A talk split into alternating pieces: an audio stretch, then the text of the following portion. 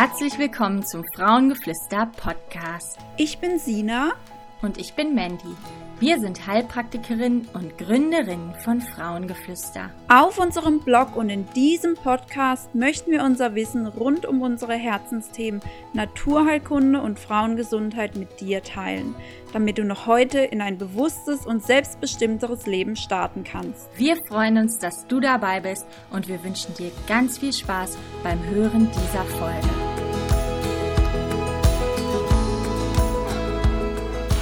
Hallo zu einer neuen FAQ-Folge. Diesmal wurden Mandy und ich gefragt, wieso wir bei ähm, Patienten, die zu Panikattacken oder auch zu Angststörungen neigen, gerne mal einen Stuhlbefund anfertigen lassen, weil man auf den ersten Blick ja gar nicht so direkt verstehen kann, was der Darm jetzt ganz konkret mit einer Angststörung oder einer Panikattacke zu tun haben kann. Ähm, ein ganz großes Thema sind dabei ähm, die Neurotransmitter, die zum Teil auch in unserem Darm produziert werden.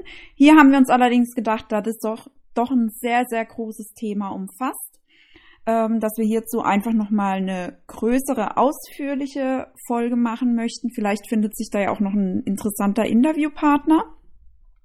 Das heißt, da kommt auf jeden Fall definitiv noch mal mehr. Es gibt aber auch noch so ein paar weitere Punkte, an die man so gar nicht auf den ersten Blick denken könnte oder denken würde. Und zwar bezieht sich das auf die Darmflora selber. Hier können natürlich schon grundlegend Dysbalancen vorliegen oder auch Dysbiosen, besser gesagt. Das heißt, ein Un- oder Missverhältnis in der Darmflora oder wie man inzwischen sagt, eher Mikrobiom oder im Mikrobiom. Und ähm, hier können bestimmte Keime vorliegen, die unter anderem auch Panikattacken, Angststörungen und auch ähm, Depressionen etc. begünstigen können. Dazu zählen zum Beispiel Clostridien oder auch der Candida. Ähm, bei den Clostridien gibt es verschiedene Formen. Da gibt es einmal den Clostridium difficile, der ähm, auch für uns Heilpraktiker unter das Behandlungsbo Behandlungsverbot fällt. Das heißt, ähm, wenn wir den im Befund entdecken und der Patient Beschwerden hat, dürfen wir ihn nicht behandeln. Es gibt aber auch Clostridien-Varianten, die behandelt werden dürfen, die auch ganz häufig vorkommen im Darm. Häufig zum Beispiel nach einer Antibiotika-Einnahme.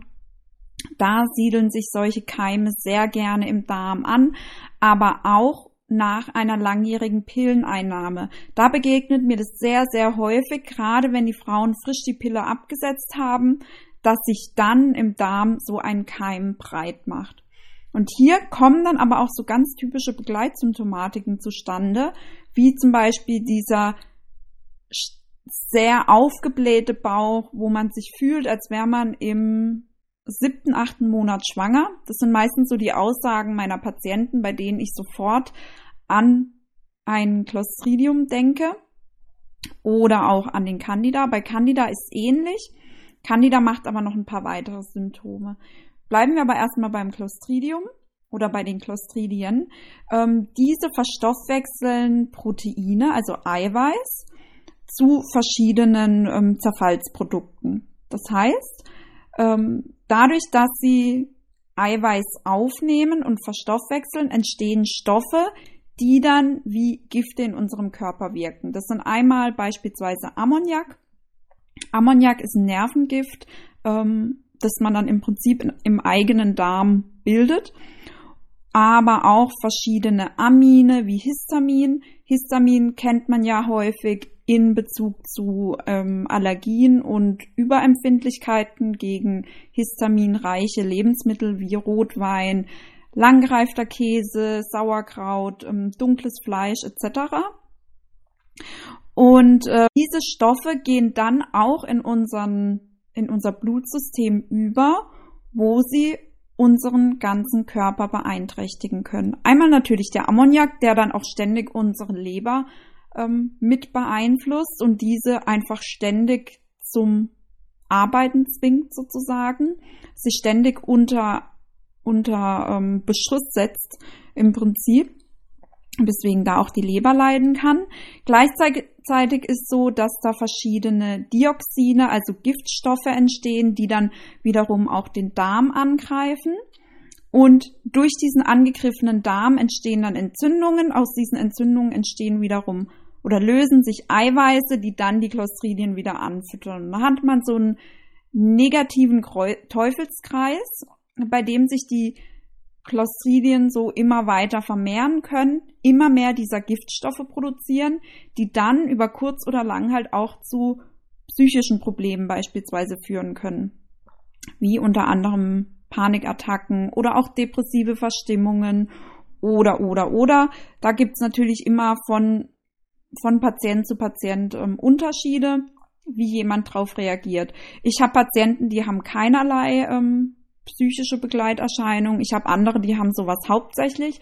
Also hier gibt's echt ähm, alles kann, nichts muss ähm, und dazwischen sämtliche Abstufungen. Äh, dann hatte ich eben ja noch den Candida erwähnt. Candida ist ein Pilz, der sich im Darm ansiedeln kann. Dieser Pilz kommt ganz natürlich auf verschiedenen Oberflächen vor, wie zum Beispiel Obst oder Gemüse, ähm, weswegen man auch sein Obst und Gemüse immer ähm, gut waschen sollte, damit man solche Keime eben nicht in den Darm mitnimmt sozusagen. Und beim Candida ist es so, wenn die Darmflora in Ordnung ist, kann er sich nicht ansiedeln, dann durchläuft er den Darmtrakt vielleicht mal, aber verlässt uns dann relativ schnell wieder. Wenn wir jetzt aber beispielsweise nach einer Antibiotikaeinnahme oder nach einem stärkeren Magen-Darm-Infekt oder grundsätzlich, wenn wir angeschlagen sind und ähm, auch unser Immunsystem gerade viel zu arbeiten hat mit anderen Dingen, wie zum Beispiel einem schweren Infekt, einer Operation und so weiter. Da sind es natürlich gute Eintrittspforten, damit sich so ein Candida auch in deinem Darm ansiedeln kann. Und Candida ist ein ganz gemeiner Keim, weil er sich versteckt. Das heißt, selbst wenn man dann eine Stuhlprobe macht, muss es nicht unbedingt sein, dass man ihn direkt erkennt. Häufig muss man dann so ein bisschen Detektivarbeit leisten, um über verschiedene andere Faktoren den Hinweis zu kriegen, dass da eventuell ein Candida vorliegen könnte. Man kann dann zum Beispiel auch nochmal zusätzlichen ähm, einen ähm, Blut- und Urintest machen, um zu schauen, ob hier auch noch Abbauprodukte des Candidas vor äh, nachgewiesen werden können. Ähm, das kann man alles dann ergänzend machen. Ich arbeite aber häufig allein schon mit diesen Symptomen, die sich im Stuhlbefund zeigen, weil diese sehr eindeutig sind. Es ist selten so, dass es ganz uneindeutig ist. Da kann man dann zum Beispiel noch eine weitere Diagnostik dazu nehmen. Und beim Candida, da habe ich ganz viele Patienten und ganz viele Fälle, bei denen der Candida kaum Darmbeschwerden macht, aber sehr, sehr viele Probleme drumherum. Wie zum Beispiel eben ähm, Angststörungen, Panik, Depressionen oder depressive Verstimmungen, aber auch ähm, gerade in Kombination mit Hashimoto beispielsweise tritt Han Candida ganz, ganz häufig auf und führt dann immer noch zu verstärkten Schüben. Also gerade auch wenn man ähm, selbst Hashimoto-Patient ist und die Schübe nicht richtig in den Griff bekommen werden können, sollte man mal gucken, ob da im Darm vielleicht noch irgendwie ein Candida vorliegt, der diese Schübe einfach noch mit anfeuert sozusagen. Und ähm, hier macht der Candida aber auch noch so ein paar ganz spezielle Symptome wie einen enormen Heißhunger auf Süßes. Ähm, Candida lebt nämlich vom Zucker und will Zucker haben und der verändert sogar unsere, unser Verlangen, dass wir wirklich auf Süßes getrimmt werden. Also wer teilweise das Gefühl hat, dass er ohne Süßigkeiten nicht überleben kann, dass er ähm, den ganzen Tag irgendwie mit einem Marmeladenbrötchen starten muss, dann braucht er ein bisschen einen Schokoriegel zwischendurch. Nach dem Mittagessen muss dann auch noch mal was Süßes her. Dann muss es noch das süßeste Obst sein. Mittags am besten noch ein Stückchen Kuchen. Ähm, das sind ganz deutliche Hinweise auf einen Kandidat. Kann natürlich auch immer noch ein anderer Grund dahinter liegen. Aber ganz, ganz häufig findet man dann auch einen Candida im Darm.